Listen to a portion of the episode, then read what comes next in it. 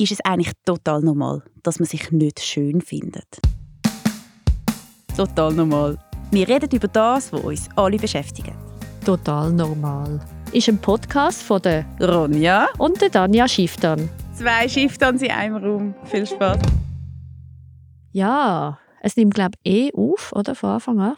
Also, ich fange doch einfach mal an. Hoi Ronja, wir machen zusammen als Schwestern einen Podcast. Es ist doch der Wahn. Ich finde es auch geil. Oh, sorry. Haha, da wären wir schon dabei. Wir haben nämlich miteinander eine komplett andere Sprache. Wir reden nämlich eigentlich Hochdeutsch, aber es ist schon lange kein Hochdeutsch mehr, sondern es ist mehr das Schweizer Hochdeutsch. Das es ist so Accent föderal, würde ich sagen. Ja, mit ganz vielen Schweizer Schweizer Wörtern. Also der Wahn. Hey, aber Nein, Tanja, ich finde es wirklich noch lässig. Wir dürfen zusammen einen Podcast machen. Und wir könnten jetzt das auf unser Hochdeutsch machen. Das, es wäre noch spannend, ob die Leute das verstehen überhaupt. Ich glaube, die Leute würden so abgelenkt sein von ihrem Lachanfall, dass sie sich nicht auf den Inhalt konzentrieren können. Aber ich fände es eigentlich schon sehr cool, ich mit dir so zu sprechen. Oh nein, ich mache es nicht. Weil es ist mir peinlich, wenn alle zulassen, aber wir haben im Fall auch noch etwas anderes zu bieten, Tanja und ich. Etwas anderes. Etwas. Nicht werden, viel. Nein, nur etwas. Und zwar, wir sind mega interessiert an zwei Themen, an drei Themen, an hunderttausend Themen, würde ich behaupten. Und die werden wir mit euch vertiefen. Total normal.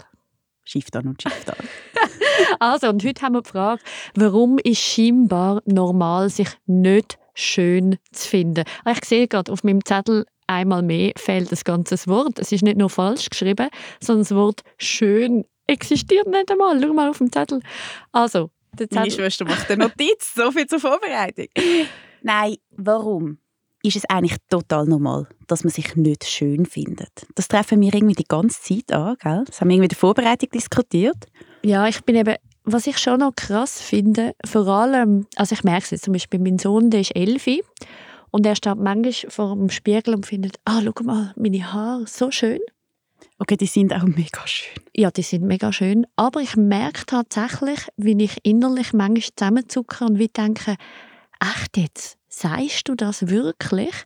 Und bin jedes Mal mit mir so total im Clinch, weil ich irgendwie finde, hey, hey ist ja uh, cool kann er das? Und offensichtlich habe ich irgendetwas richtig gemacht, dass er sich gut findet, aber dass ich zusammenzucke, verschrecke ich an mir selber, weil ich automatisch so im Kopf habe, meint der sich jetzt, also ist der irgendwie eingebildet? Und wie kommt es bei den anderen an? Es ist automatisch das Bild bei den anderen angekommen.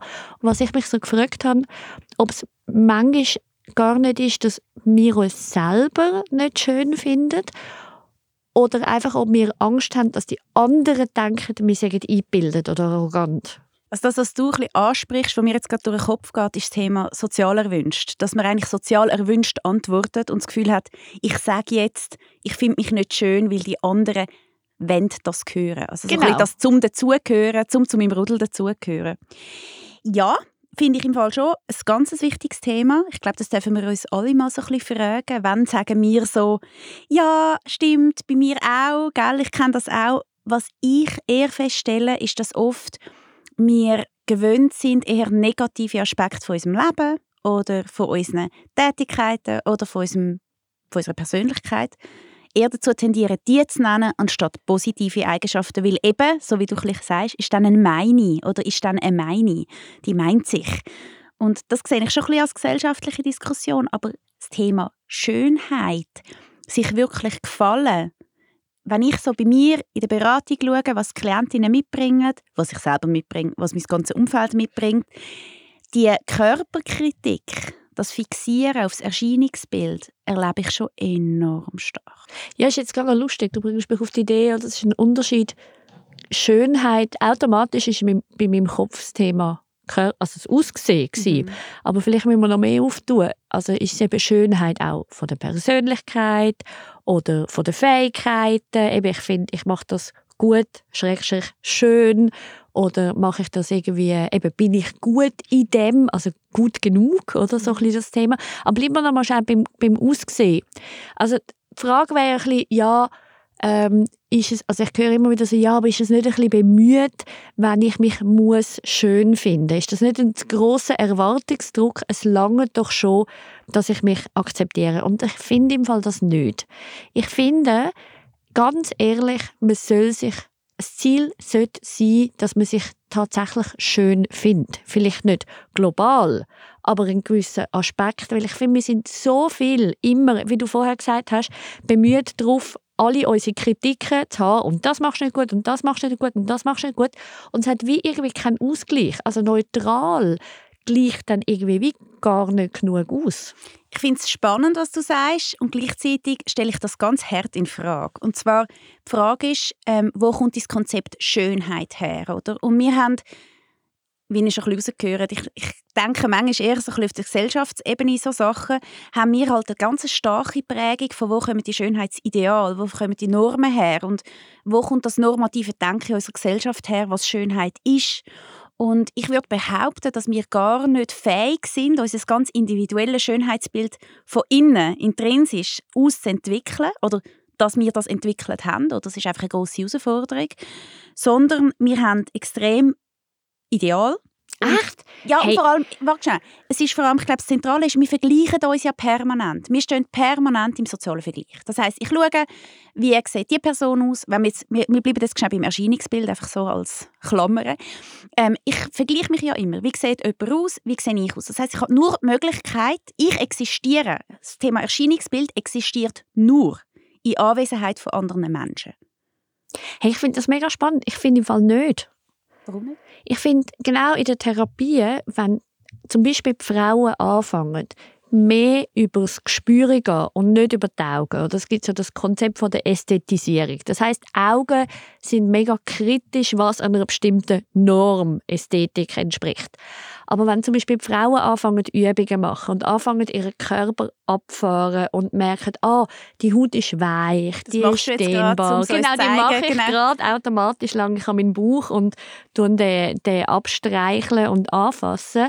Und in dem Moment, wo du nämlich das anfängst zu machen, dann, und, und du übst das ein bisschen, nicht am Anfang. Am Anfang macht es automatisch, oh nein, viel. Eben Abgleich. Abgleich, Abgleich, ich genau. mehr als Aber- andere. So. Aber Mhm. in dem Moment, wenn du das regelmäßig machst und dich anfängst einlassen, nur auf die Hände, nur auf das Gespür, dann gibt es genau die Wahrnehmung von wegen, ah, weich, schrägstrich, schön. Dann gibt es Gut anfühlen. Genau, quasi. dann Mhm. geht es weg von dem Blick drauf, von dem Außenblick in die Wahrnehmung. Und dann können eben Frauen, wie auch die Männer, aber im Sinn von, vor allem bei Frauen, die haben das viel härter, ist meine Erfahrung in der Praxis. Oder weicher. Entschuldigung für den. Haben schnell müssen platzieren. Genau. Ähm, Mann, jetzt habe ich den Vater verloren. Also, genau, Weich Bauch anlangen. Genau, anlangen, dass sie dann eben viel mehr die Erfahrung machen, ah, ich bin schön. Und das ist eben mega cool. Der Punkt, wenn man eben dort, äh, wie du gesagt hast, von außen gegen sehe ich in der Therapie genau umgekehrt, dass wenn man nämlich das über die Wahrnehmung und über die Empfindungen macht, dann kann eben das Empfinden von schön komplett kommen. Ich bin schön oder mein Bauch ist schön, Genau. ohne dass ich von außen einer gewissen Norm muss entsprechen Absolut. Und jetzt bist du genau am Punkt, wo ich eben gesagt habe, du hast mir nämlich nicht widersprochen, sondern mich untermauert in meiner Hypothese. Und I. zwar, ja, es kann sogar unter Schwestern passieren. Und zwar, wenn du dich selber anlangst und dich selber spürst, bist du bei dir, oder? Das ist eben genau das. Genau. Das ist quasi die Intervention, um wieder dort retour zu kommen. Aber jetzt stellen wir uns vor, wir sind allein in der Savanne, da irgendwo am Rumlaufen. Das Thema Erscheinungsbild, wie sehe ich aus, stellt sich nicht in Frage. Das heißt, es stellt sich nur in Frage, sobald ich einen sozialen Vergleich habe. Ich kann mich höchstens die Frage stellen, sehe ich gefürchtig aus, wenn ich einen Säbelzahntiger Aber ist das nicht begegne? müßig? Warte schnell.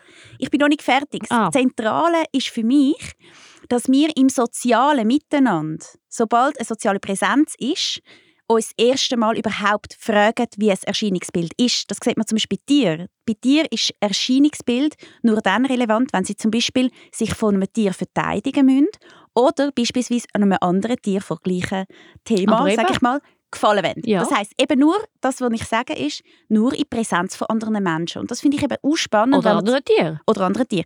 Und das ist eben das, was ich eben auch spannend finde, wenn wir uns mal überlegen, dass wenn wir beispielsweise allein sind oder allein wären, es gibt keinen Spiegel, es gibt kein, das merkt man vielleicht, wenn wir mal in der Natur sind allein, dann ist eben das Erscheinungsbild total sekundär. Dann geht es eben um Körperwahrnehmung, dann spüre ich mich, dann fühle ich mich, oder? Mhm. Sehe ich. Und darum finde ich es so spannend, dass wir das eigentlich, das Thema Schönheit Und warum fühle ich mich nicht schön? Oder warum fühl, ist es scheinbar so normal, dass ich mich nicht schön fühle? Mega relevant, mit wem ich mich umgebe. Und zwar Ah, mit see. was für einem Denken ich mich eben umgebe. Weil das eben ums Umfeld geht. Ah, da habe ich im Fall eine Anekdote dazu, dass ich es mega spannend gefunden habe. Ich bin mal als Studentin in Miami reisen und ähm, Du bist mal zu Miami. gewesen. ja, u lang, u lang reisen. Und was ich noch spannend finde, eben, dass es extrem umgebungsabhängig ist, was man anzieht und was nicht. Also zum Beispiel bin ich dort mega beeindruckt gewesen, dass dass es unabhängig von allen Formen die Leute Hotpants und bauchfrei, also nur so die, die Bralettes, Mhm. was auch immer, angehabt haben. Und es ist mir so aufgefallen, dass, ah, und in Südamerika übrigens auch, dass dort die Anlegung komplett normal, komplett Genau. unabhängig von allen Formen war. Und bei uns, und ich weiß noch, ich habe mir hier so Hotpants gekauft und habe die die dann nie mehr angelegt. Genau. Weil dort habe ich mich sicher und es war wie gar kein Thema. Gewesen, und nachher die im Fall voll nicht mehr. Also ja, ich sehe, auf was du raus willst. Jetzt aber, Darf ich dich gerade schnell einhängen? Ich finde das nämlich mega wichtig. Ich weiss, nein, du warte, schnell- darf ich noch schnell etwas sagen? Ich bin nämlich noch nicht Also, fertig. Sie Weil, fertig machen. danke, weil, was ich mich schon gefragt habe, okay, nice, aber wir haben nun mal die Umgebung, die wir haben. Und das ist die Problematik, dass es aus meiner Sicht sich nicht es lohnt sich nicht, das per se in Frage zu stellen, sondern wie kann ich mich in dem bewegen, dass ich nicht so fest infiziert bin. Also ja, du willst etwas zu dem Ah, ich sagen. liebe Also, Ich liebe es. Ich spüre genau jetzt unsere beiden Prägungen raus. Vielleicht müssen wir da dazu schnell etwas sagen, Tanja. sag mal. Also, Tanja ist Psychotherapeutin mit dem Schwerpunkt auf Sexualtherapie. Ist das richtig, wenn ich das so Richtig. sage? Und mein Schwerpunkt ist vor allem auch Gesundheitsförderung, aber ich bin Ernährungs- und Medienpsychologin.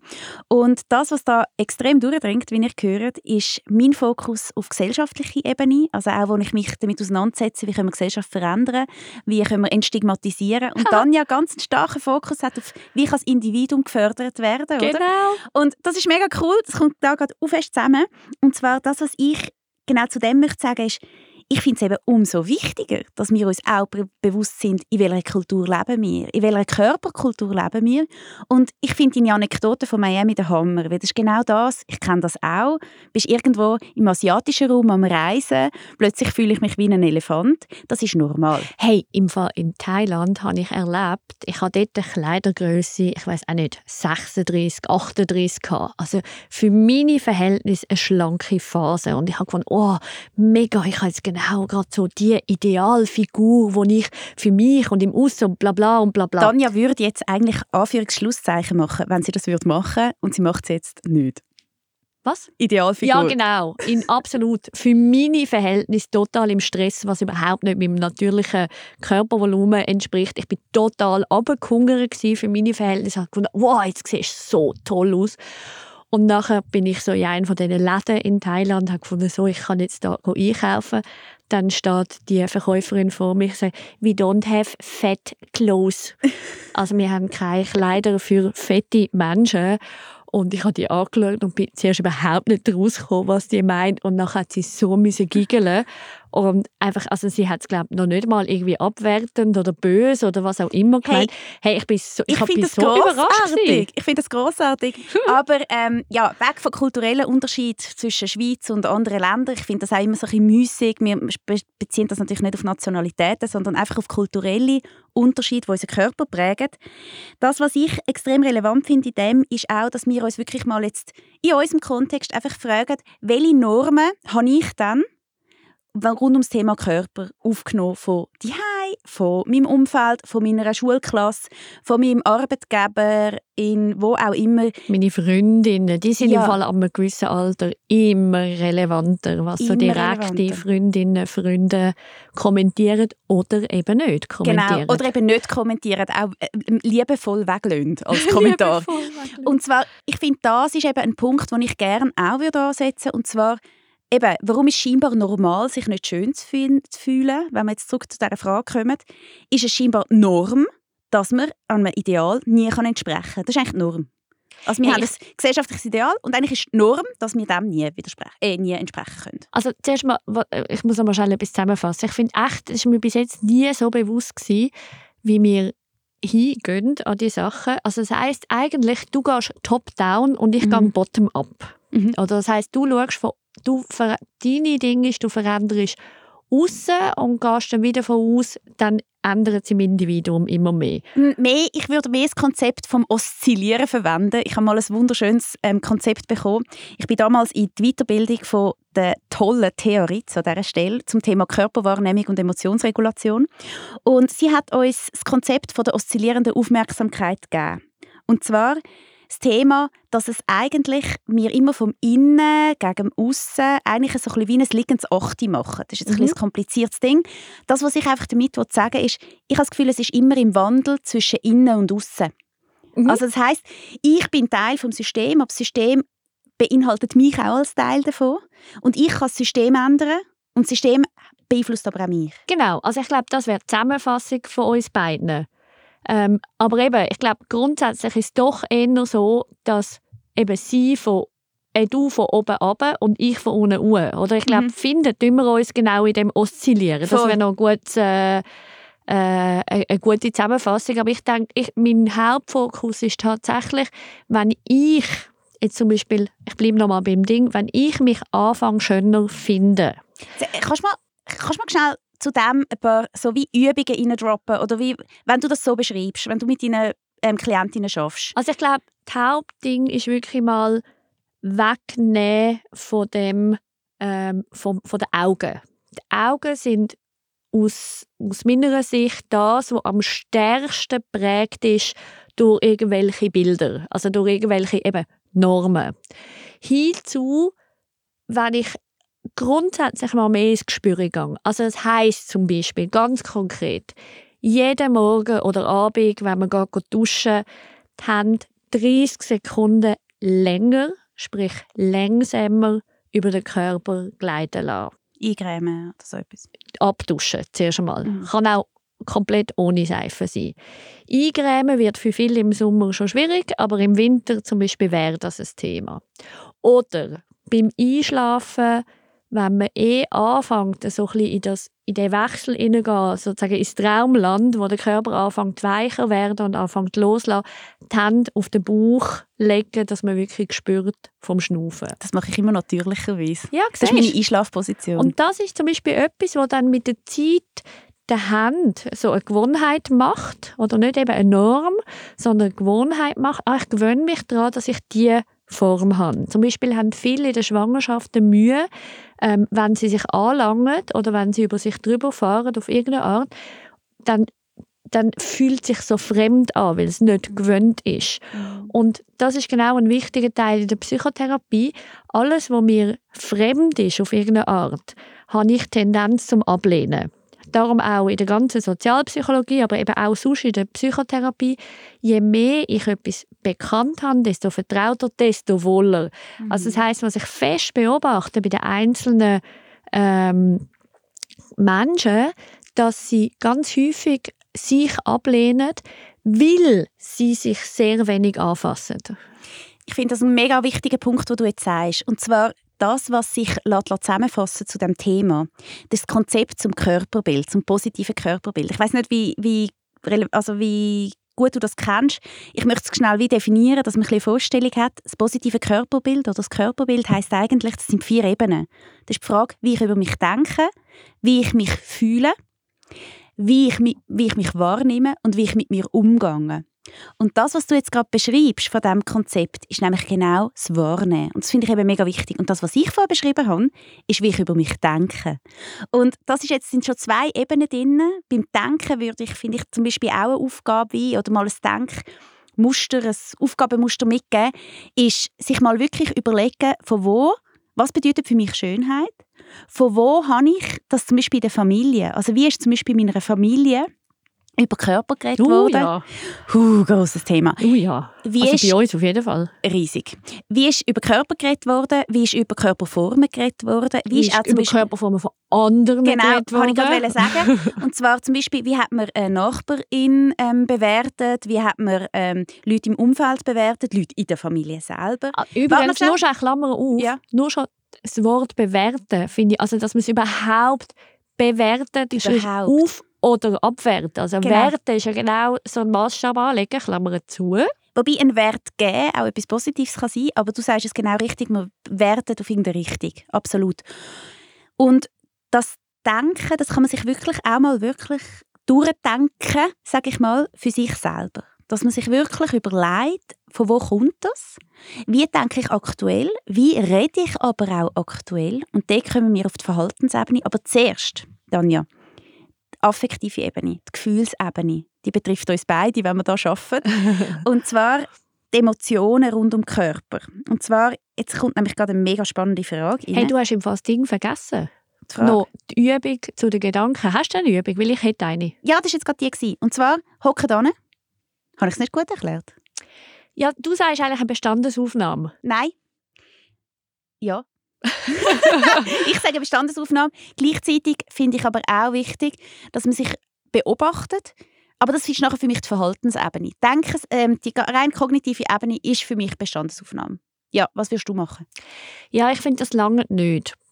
Also ich finde, es muss anfangen mit der Bestandesaufnahme, weil wir haben so viele Automatismen, wo wir gar nicht bemerken, dass wir uns die ganze Zeit, eben, ich sage jetzt, am Spiegel vorbeigehen und sagen, oh, du bist dann jetzt da wieder mit einem Hängebusen unterwegs, zum Beispiel. Also es ist wie so automatisch, dass uns gewisse Körperpartien aussuchen und jedes Mal irgendeine abwertende Beurteilung abgeben. Das ist das Verhalten nachher, das können wir noch anschauen. Okay, aber auf jeden Fall, was ich meine, sind überhaupt zuerst mal kognitiv realisieren, dass ich das mache, mitbekomme. Und ich finde schon, vielleicht gehört das in dem Fall in deiner Logik ins Verhalten. Ich finde, auch dort braucht es mit der Zeit ein Gegengewicht. Also das heißt, man kann sich mal einen Satz überlegen, wo man dann kann sagen, ähm, so etwas wie zum Beispiel, heute siehst du schön aus. So eine positive Affirmation. Positive Affirmation, wo man vielleicht selber noch gar nicht unbedingt meint oder so findet, also vielleicht Emotionen noch nicht ganz dabei sind, aber zum, einfach zum mal sich angewöhnen, auch dort wieder ein gewisses Gegengewicht zu setzen, um den Automatismus mal überhaupt ins Wanken zu bringen. Genau. Und das gibt es natürlich ganz viele Massnahmen auf der Verhaltensebene, die man ändern kann. Also die Frage ist, du beschreibst, wie kann man das Denken beeinflussen. Was ich noch schnell zuerst anschauen ist der emotionale Teil. Und zwar Körper, das Körperbild hat eben auch eine emotionale Bindung. Also das heißt, es löst in uns eine Emotionalität aus. Also es macht einem traurig, es macht einem hässig, es macht Mhm. einem wütig, es macht einem fröhlich, es macht einem glücklich. Und all die Aspekte finde ich extrem wichtig, dass wir uns denen auch bewusst werden. Also welche Emotionalität ist mit meinem Körper verbunden und wie Mhm. mache ich die auch fest? Also wie merke ich, welche Emotion überhaupt stattfindet? Also, Also das ist im Fall eh schon mal grundsätzlich die Frage, ähm, wie bekommen die Leute überhaupt mit, mal was sie überhaupt für Emotionen haben. Das ist in Genau. der Therapie ganz selten so. Genau, das habe ich eben das habe ich eben auch gerade darauf eingehen. Und zwar, ich erlebe extrem oft in der Beratung, dass ich KlientInnen habe, die die Emotionalität gar nicht richtig fühlen können. Also das mit wirklich spüren, was passiert überhaupt in meinem Körper. Aha, es ist nicht Wut, es ist eine Trauer. Aber wie fühlt sich die anders an? Es können benennen. All diese Aspekte sind in Bezug zum Körper enorm relevant, sind aber natürlich auch durchs Denken ausgelöst und natürlich auch durchs Wahrnehmen. Mhm. Bin ich absolut mit dir einig. Jetzt gehen wir aber mal auf die pragmatische Ebene vom Verhalten. Nein, wa- warte, ich finde das schon noch spannend. Willst du bei der find- Emotion bleiben? Ja, ich finde, Mhm, da hast go. du schon recht gehabt. Weil das heisst einmal, oder ganz häufig ist dann, dass ich höre, ja, aber wenn ich es würde fühlen, dann würde es mich überwältigen. Dann käme ich nicht daraus raus. Dann wäre es dem Gefühl. uh, schlimm. Dann würde es mich völlig, ähm, ja eben, völlig mitreißen, sozusagen. Und das entspricht nicht meiner Erfahrung. Es ist eigentlich, finde ich, so ein bisschen wie ein, wie ein Schrank mit ganz viel Chaos drin. Und wenn ich zuerst den Schrank aufmache, denke ich, oh nein, mega krass, so viel Gefühl, so ein Chaos, so viel los. Und wenn ich aber nicht gerade wieder zuschlage und davor renne und finde, oh nein, das mache ich nächstes Jahr wieder, sondern wirklich den Schrank mal nehmen und mal nicht alles rausreißen, sondern T-Shirt, Unterhose, Socken für Socken rausnehmen auffalten, anschauen und dann langsam wieder zusammenfalten und Nach wieder Marie Kondo, tun. bitte. Nach Marie, nein, das bist du, das ist nicht mein Kleiderschrank. Ihr Nach Kleiderschrank ist voll nach Farbe sortiert. Nein, nicht wirklich. Ich glaube, mein Mann hat jetzt einen Lachanfall. Dass Aber das nicht wirklich Hast du ein Zeitchen gehabt? Nein, er ist immer noch. Ah, eben, er ist immer Ein noch bisschen. Auf fest im Fall. Auch mein Büchergestell ist wegen der Ronja nach Farbe Es ist sortiert. im Fall auch schön, es gibt Ruhe in Raum. Ja, ja. Und wenn jemand visuell schnell überreizt ist wie ich, wo sehr schnell blendet ist, genervt, irgendwas, ist das Harmonie im Raum. Ich Also, liebe es. Übrigens auch lustig. Wir haben jetzt gerade, das ist doch jetzt gerade zu vorher mega passend. Wir haben zuerst Platz gewechselt, weil mich stört das Visuelle überhaupt nicht, dass da so viel abgeht. Ich schaue jetzt gerne da zum Fenster raus und Ronja stresst das. Die schaue ich auch an, genau, aber aus dem Fenster auch. Und sie hat aber vorher aus was weiß ich was für Gründen so viel erzählt und geschwätzt, dass meine Ohren komplett überreizt sind und ich das nicht mehr ausgehalten habe. Hey, Also sind wir eigentlich Schwestern? lustig. Sind wir Schwestern? Ja, wir haben ist mir uns nicht so aufgeteilt. Ja. In Fall auch nicht. Und wir haben eben auch herausgefunden, in dieser Vorbereitung, dass wir einfach anders miteinander reden müssen. Dass wir einfach müssen sagen Also nein, sie hat mir gesagt, wie ich fälligst mit ihr soll reden Also ihr seht, wir sind dran, wir sind dran an unseren ähm, Themen. Muster? Und jetzt aber zurück, zurück zum ähm, Thema. Du hast Ah, noch genau. zur Emotionalität. Wir sind eigentlich beim Schrank am Also, Zusammenfalten. wir sind gewesen. am Schrank am Zusammenfalten gewesen. Was ich eigentlich auch wollte sagen ist, dass man eben nicht alles auf einmal, sondern eben T-Shirt für T-Shirt zusammenlegt und Hose für Hose und so weiter.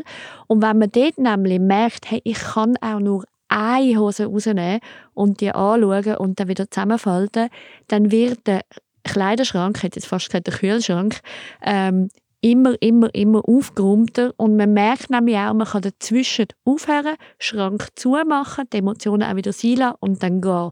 Also man muss nicht Angst haben vor Emotionen.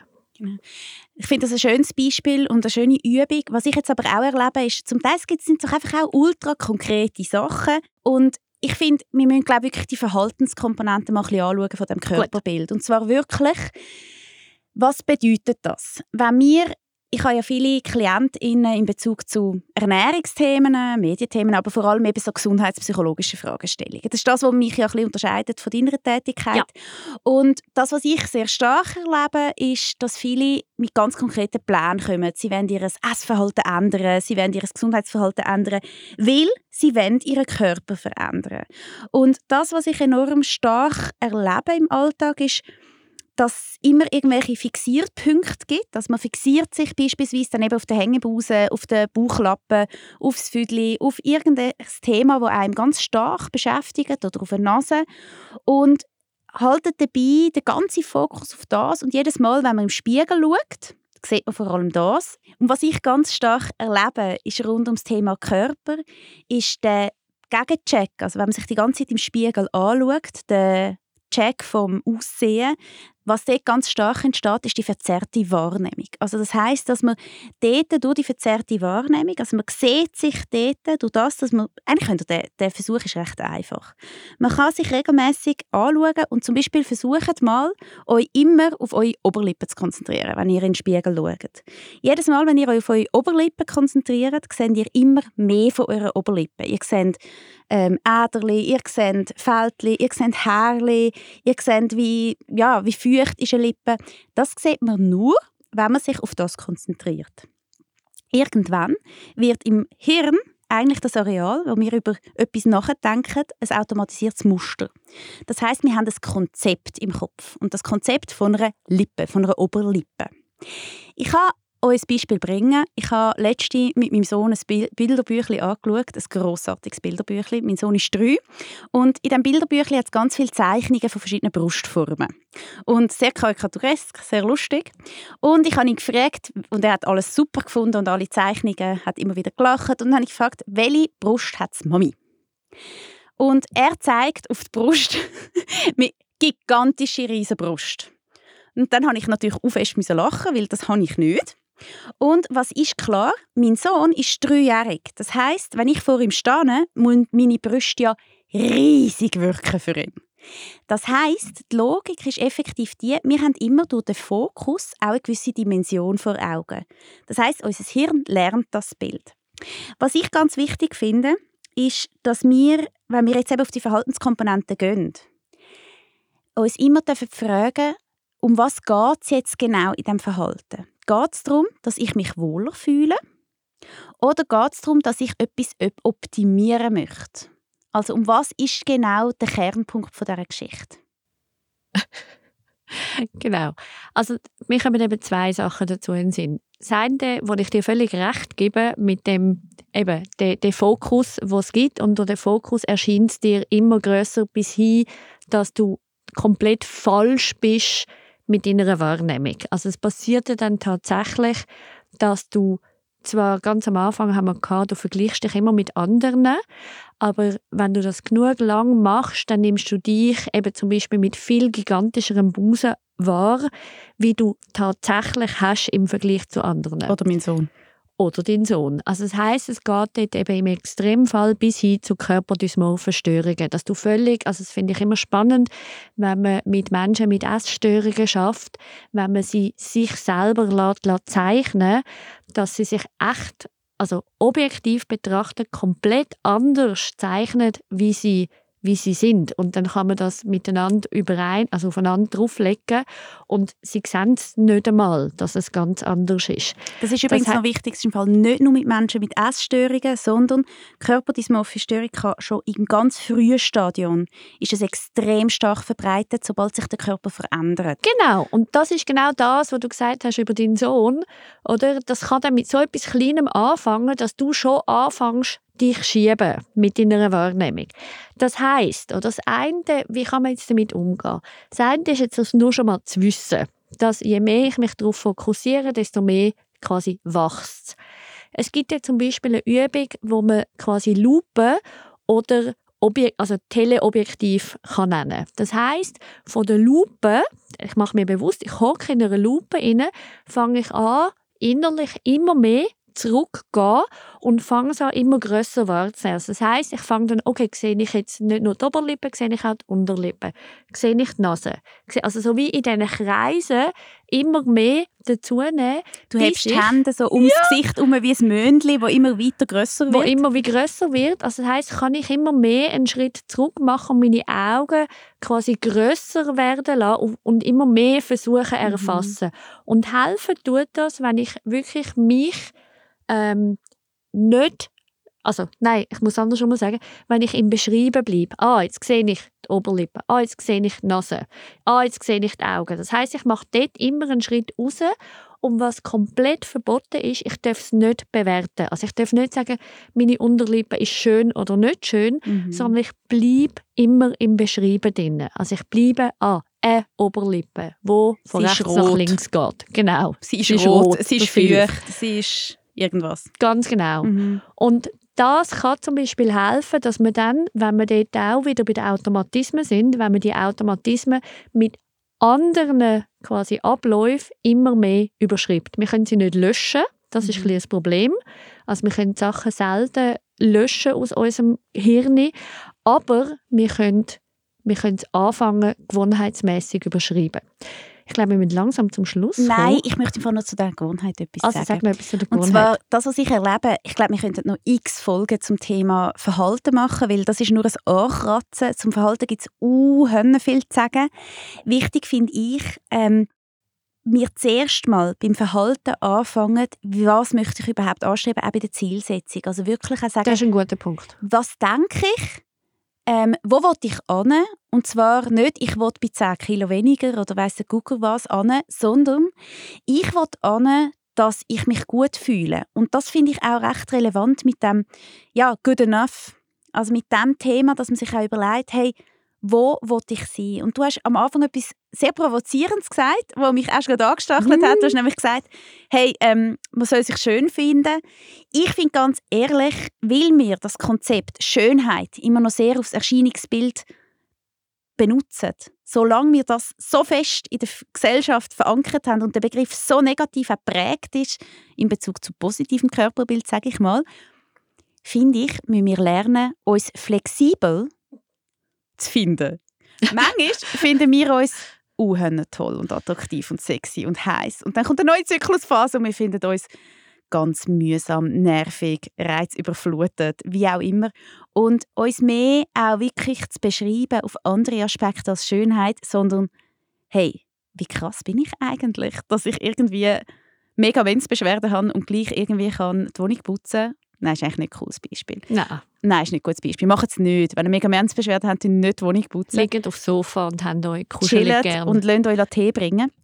Ich wollte mehr sagen, uns einfach auch mehr auf das berufen, was wir eben Hönne gut machen, wo wir uns aber auch Hönne gut drin fühlen und das Spektrum ein bisschen mehr spüren. Und mal ist es so, mal ist es so, aber das Thema Schönheit ist bei mir halt einfach immer noch vorprägt gesellschaftlicher Norm und das dürfen wir hinterfragen. so geil. Ich bin überhaupt nicht einverstanden. Also, ich finde, du hast schon recht.